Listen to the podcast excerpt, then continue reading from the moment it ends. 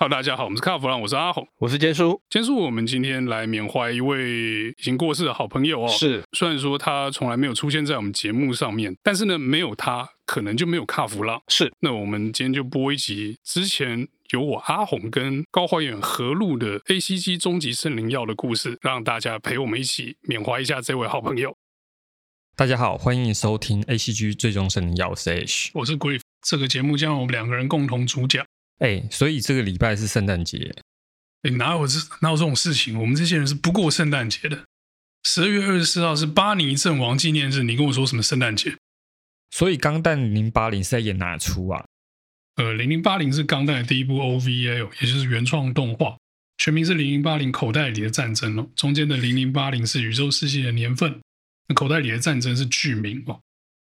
那整部剧的剧情铺陈呢，是罗密欧与朱丽叶式的万年老梗。那罗密欧与朱丽叶两个家族的战争变成国与国的战争哦。那其中是吉翁要打独立战争。那比较悲壮的部分呢，是其实我们刚刚一直在讲的巴林，他其实是一个十九岁的年轻士兵哦。那也是因为这样子，所以他能引起更多的同情跟投射。所以是爱情故事喽。可是最后巴尼挂了，这样还算爱情故事吗？可是罗密欧与朱丽叶最后也是挂了啊，应该算吧。而且啊，巴尼在圣诞节选择跟钢弹同归于尽啊，这种玉碎作战啊，感觉更是悲壮哦。开着一台半坏的沙克去挑战联邦军的最新机种的钢弹，这个不是悲壮吧？这是北七吧？呃，可是巴尼到底是有多笨？呃，对不起，我我是说巴尼的故事到底是有多悲情呢？他从头到尾都没有发现自己在跟敌人的驾驶员交往，这是印证了爱丢卡惨戏还是眼睛高丢拉吧？我觉得他搞不好，因为他不是人体，也不是 New Type，所以感应不到钢弹驾驶员是谁。直到他战亡为止，都不知道交手的钢弹驾驶员就是隔壁那位漂亮的大姐姐吗？你觉得他如果知道的话，他会去送死吗？我觉得应该不会。之前的圣诞节，万代推出了钢弹 NTYMG 的二点零版本。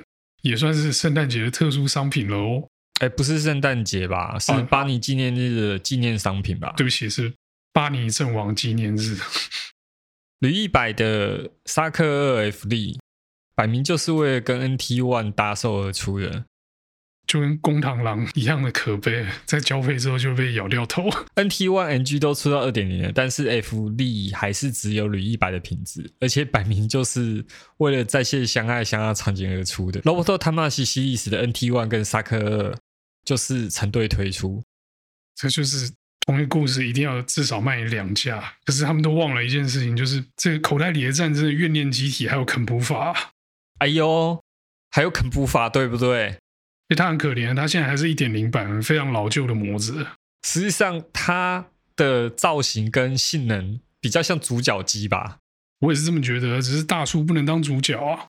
虽然钢弹是为了卖玩具的机器人卡通哦，但是这个作品却是用青少年爱情故事做包装啊，实在是有点特殊。我觉得也不能说特殊了，就是洒狗血。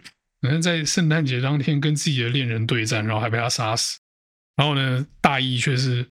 做了彼此责任上范围内的事情，可是，到了最后，这个战斗却没有任何的意义。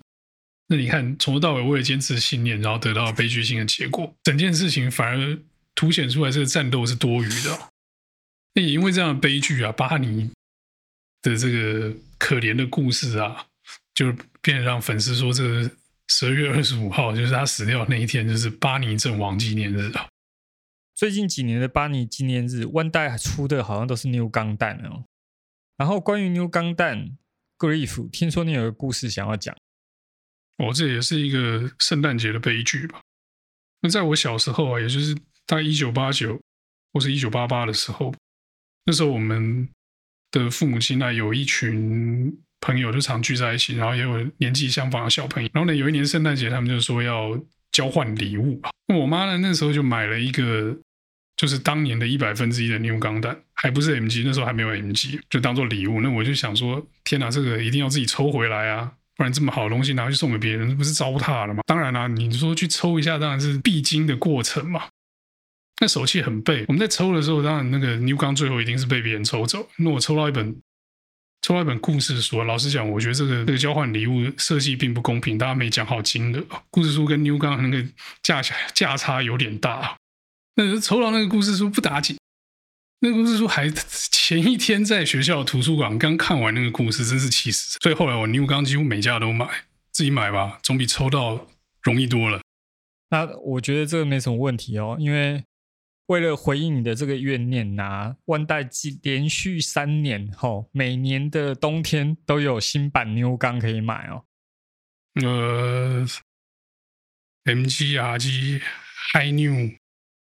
哎，总之就是一直出嘛，就圣诞节就要出一下。对，明年明年确定应该是 RG 的海牛啊。女主角开钢弹，男主角很弱，开破萨克，最后男主角死了，然后他反战。这你觉得这个作品啊，如果拿去给人家评分，他能不能拿到十十满分呢？哎呦，可以超前部署哦，在那个年代就已经是现在主流民意的这个价值观哦。你确定这是民意吗？我觉得不见得是民意哦。可是你如果反过来想，如果巴尼没死，然后结局就会变成他跟克里斯机舱门打开，相见恨晚，然后最后结婚过的幸福快乐的日子，这还算钢弹吗？